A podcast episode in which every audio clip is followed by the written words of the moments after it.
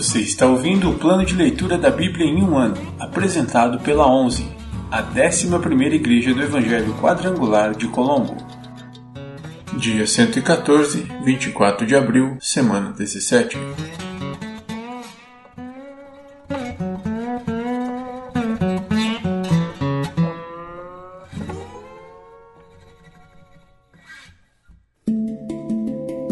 Novo Testamento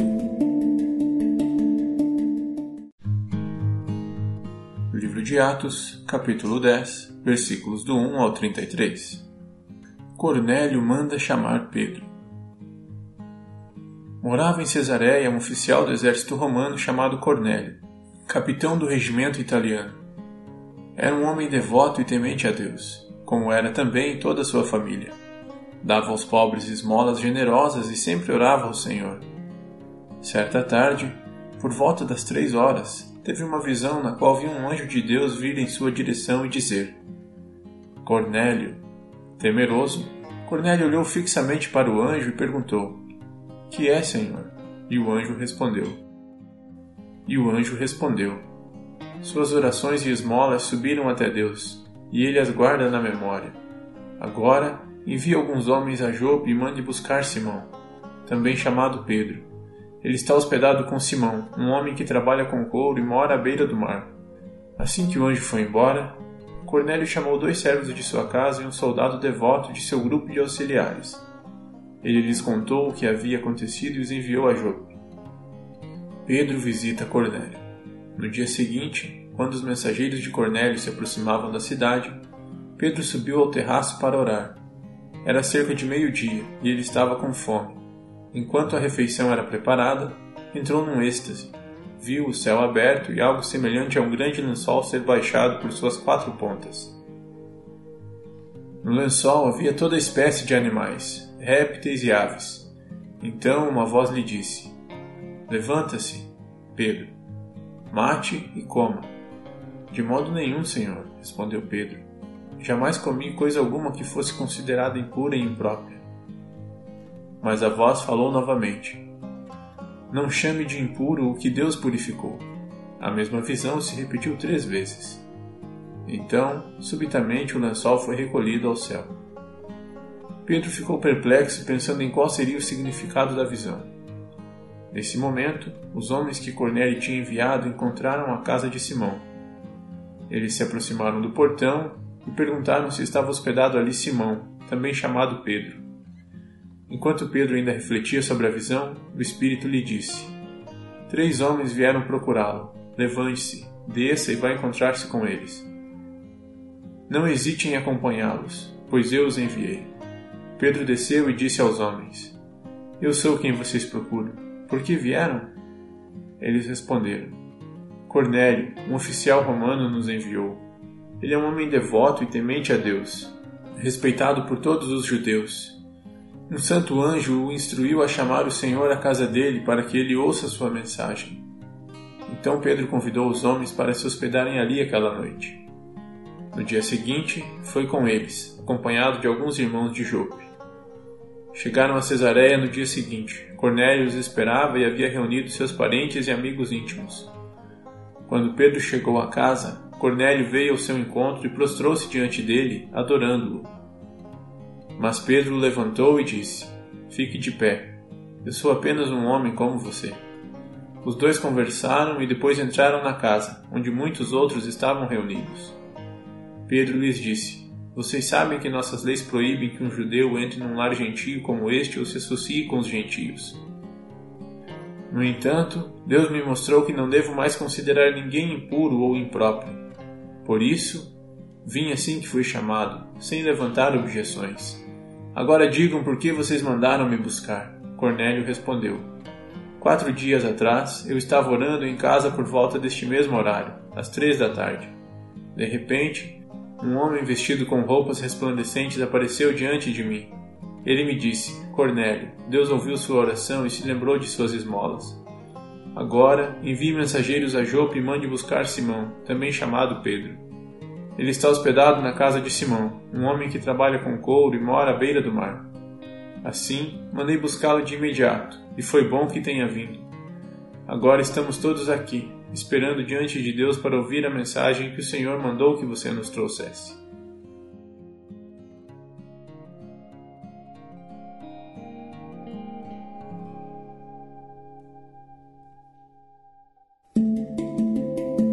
Antigo Testamento Pentateuco ou Torá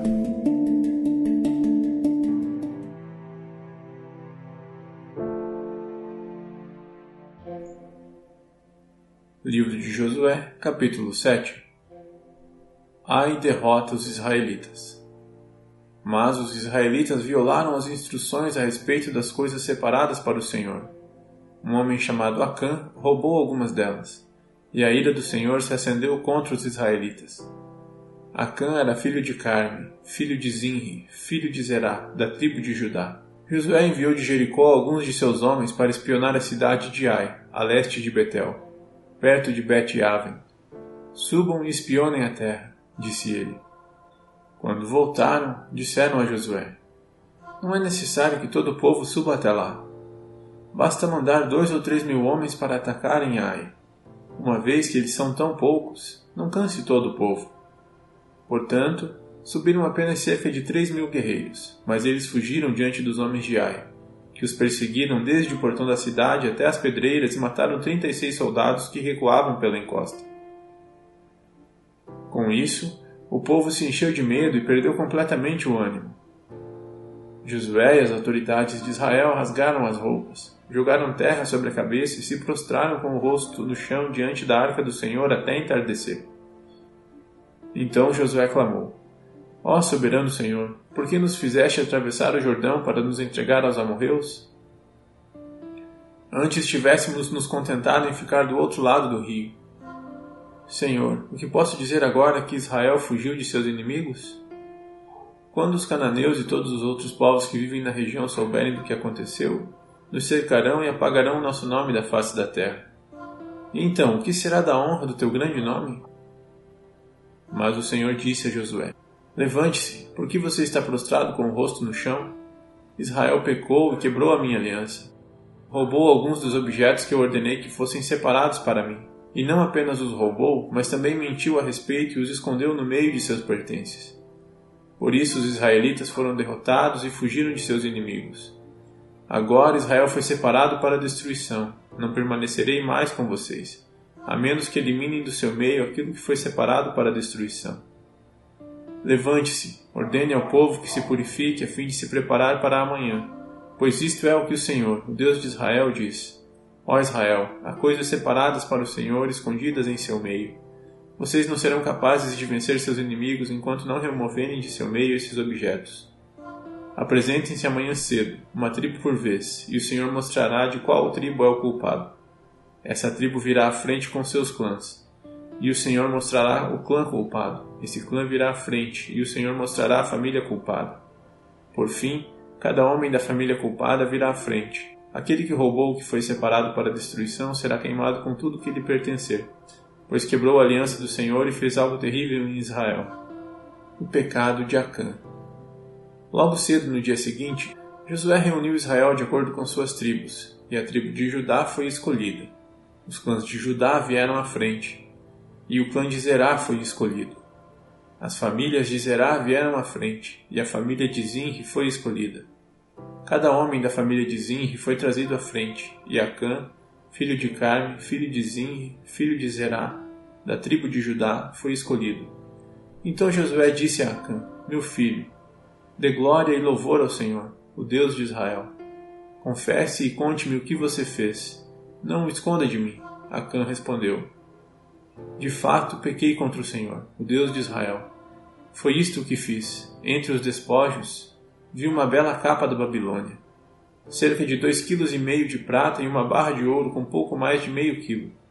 Eu os desejei tanto que os tomei para mim. Estão escondidos no chão debaixo de minha tenda, com a prata por baixo. Josué mandou alguns homens fazerem uma busca. Eles correram até a tenda e encontraram escondidos ali os bens roubados como Acã tinha dito com a prata por baixo.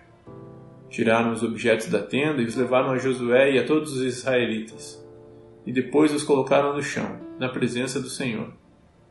Então Josué e todos os israelitas tomaram Acã, filho de Zerá, a prata, a capa e a barra de ouro, e também os filhos, as filhas, os bois, os jumentos, as ovelhas, a tenda e tudo que pertencia a Acã, e levaram ao vale de Áqua. Josué disse a Acã: Por que você trouxe desgraça sobre nós? Agora o Senhor trará desgraça sobre você. Então todo o povo apedrejou Acã e sua família e queimou os corpos. Ergueram sobre Acã um grande monte de pedras que continua lá até hoje. Por isso, desde então, aquele lugar é chamado de Vale de Acor. Com isso, a ira ardente do Senhor se apagou. Livro de Josué, capítulo 8 Os israelitas derrotam Ai. O Senhor disse a Josué: Não tenha medo nem desanime. Pegue todos os seus homens de guerra e avance contra Ai, pois eu lhe entreguei o rei de Ai, seu povo e sua terra. Você os destruirá como destruiu Jericó e seu rei. Desta vez, porém, poderão ficar com os despojos e os animais. Preparem uma emboscada atrás da cidade. Então Josué e todos os seus homens de guerra partiram para atacar Ai. Josué escolheu trinta mil de seus melhores guerreiros e de noite os enviou com as seguintes ordens: Armem uma emboscada atrás da cidade, perto dela, e preparem-se para entrar em ação. Quando o nosso exército principal atacar, os homens de Ai sairão para a luta, como fizeram antes, e nós fugiremos deles. Eles nos perseguirão até que os tenhamos atraído para longe da cidade. Pois dirão: Os israelitas estão fugindo de nós como fizeram antes. Então, enquanto corremos deles, vocês sairão da emboscada e tomarão a cidade. Pois o Senhor, seu Deus, a entregará em suas mãos. Ponham fogo na cidade, conforme o Senhor ordenou. Essas são as minhas ordens. Josué os enviou, e eles foram ao lugar da emboscada, entre Betel e o lado oeste de Ai. Josué, porém, passou a noite com o povo no acampamento. No dia seguinte, logo cedo, Josué passou em revista a tropa e partiu para Ai, acompanhado dos líderes de Israel. Todos os homens de guerra que estavam com Josué se aproximaram da cidade e acamparam do lado norte de Ai, onde um vale os separava da cidade. Naquela noite, Josué enviou cerca de cinco mil homens para esperarem escondidos entre Betel e Ai, do lado oeste da cidade. O exército principal se posicionou ao norte da cidade e o grupo da emboscada a oeste. Josué, por sua vez, passou a noite no meio do vale. Quando o rei de Ai viu os israelitas do outro lado do vale, ele e seu exército se apressaram e saíram bem cedo para os atacarem no local de onde se avista o vale do Jordão. Não sabiam, porém, que havia uma emboscada atrás da cidade. Josué e o exército de Israel fugiram em direção ao deserto como se estivessem derrotados. Todos os homens da cidade foram chamados para persegui-los e, com isso, acabaram atraídos para longe da cidade. Não restou um só homem em Ai e em Betel que não perseguisse Israel, e as cidades ficaram totalmente desprotegidas. Então o Senhor disse a Josué: Aponte para Ai a lança que você tem na mão, pois eu lhe entregarei a cidade. Josué fez conforme ordenado e, assim que deu esse sinal, todos os homens da emboscada saíram correndo de sua posição e invadiram a cidade. Em pouco tempo eles a capturaram e a incendiaram. Quando os homens de Ai olharam para trás, a fumaça da cidade subia ao céu e eles não tinham para onde ir, pois os israelitas que fugiam em direção ao deserto se voltaram contra seus perseguidores. Ao perceberem que a emboscada havia sido bem sucedida e fumaça subia da cidade, Josué e todo o exército de Israel deram meia volta e atacaram os homens de Ai. Enquanto isso, os israelitas que estavam dentro da cidade saíram e atacaram o inimigo pela retaguarda. Os homens de Ai ficaram presos no meio, com guerreiros israelitas de ambos os lados. Israel os atacou, e nenhum deles sobreviveu nem escapou. Somente o rei de Ai foi capturado vivo e levado a Josué. Quando o exército israelita terminou de perseguir e matar todos os homens de Ai nos campos abertos, voltou e acabou com quem tinha ficado dentro da cidade. Toda a população de Ai, no total de 12 mil homens e mulheres, foi exterminada naquele dia pois Josué manteve sua lança estendida até que todos os moradores de Ai tivessem sido completamente destruídos. Somente os animais e os tesouros da cidade não foram destruídos, pois Israel os tomou como despojo, conforme o Senhor havia ordenado a Josué. Então Josué pôs fogo na cidade de Ai, e ela se tornou para sempre uma pilha de ruínas, um lugar desolado até hoje. Josué enforcou o rei de Ai numa árvore e ali o deixou até a tarde. Ao pôr do sol, os israelitas retiraram o corpo da árvore e, por ordem de Josué, o lançaram em frente à porta da cidade. Sobre ele levantaram uma pilha de pedras que permanece lá até hoje. A renovação da aliança do Senhor. Então Josué construiu no monte Ebal um altar ao Senhor, o Deus de Israel. Seguiu as ordens que Moisés, servo do Senhor, havia escrito no livro da lei. Façam um altar de pedras inteiras, em sua forma natural, que não tenha sido trabalhadas com ferramentas de ferro. Sobre o altar apresentaram ao Senhor holocaustos e ofertas de paz. E, enquanto os israelitas observavam, Josué copiou nas pedras a lei que Moisés lhes tinha escrito. Todo Israel, tanto os estrangeiros como os israelitas de nascimento, junto com os líderes, oficiais e juízes, se dividiu em dois grupos. Um grupo ficou em frente ao Monte Gerizim e o outro em frente ao Monte Ebal. Entre os dois grupos, que estavam voltados um para o outro, ficaram os sacerdotes levitas, que levavam a arca da aliança do Senhor. Tudo foi feito de acordo com as ordens transmitidas de antemão por Moisés, servo do Senhor, para que o povo de Israel fosse abençoado. Em seguida, Josué leu todas as bênçãos e maldições que Moisés havia escrito no livro da lei. Cada palavra de cada ordem de Moisés foi lida para toda a comunidade de Israel, incluindo as mulheres, as crianças e os estrangeiros que viviam entre eles.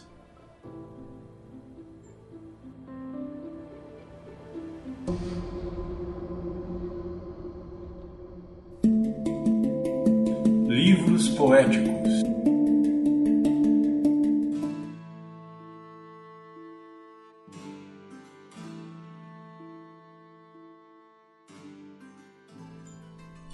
Livro de Jó, capítulo 24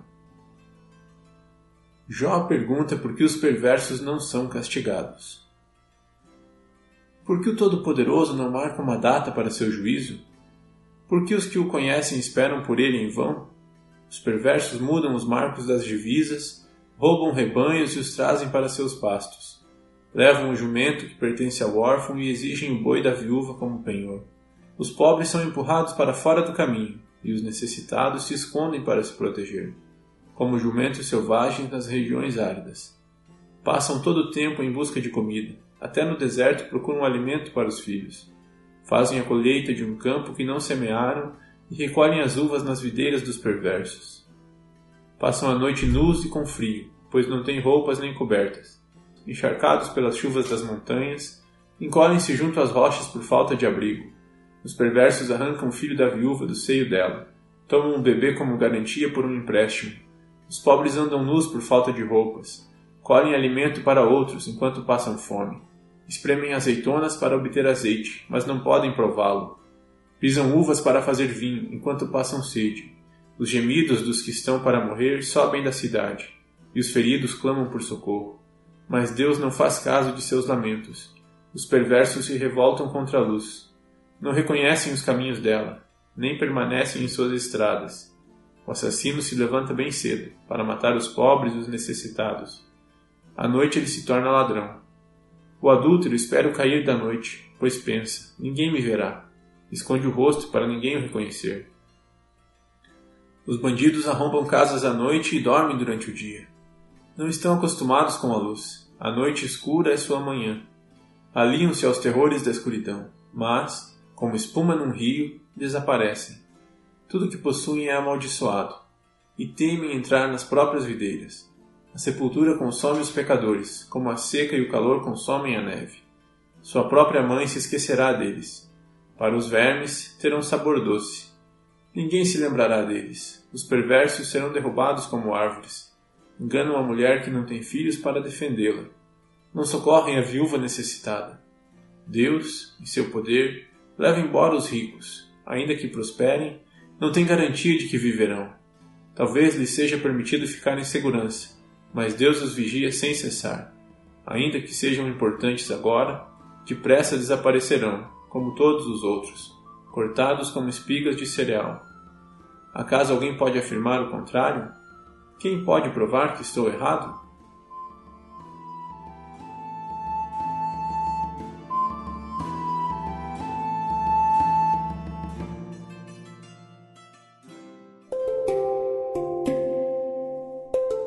Versículo da semana.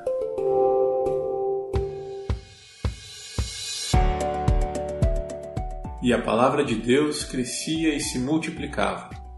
Atos 12, 24.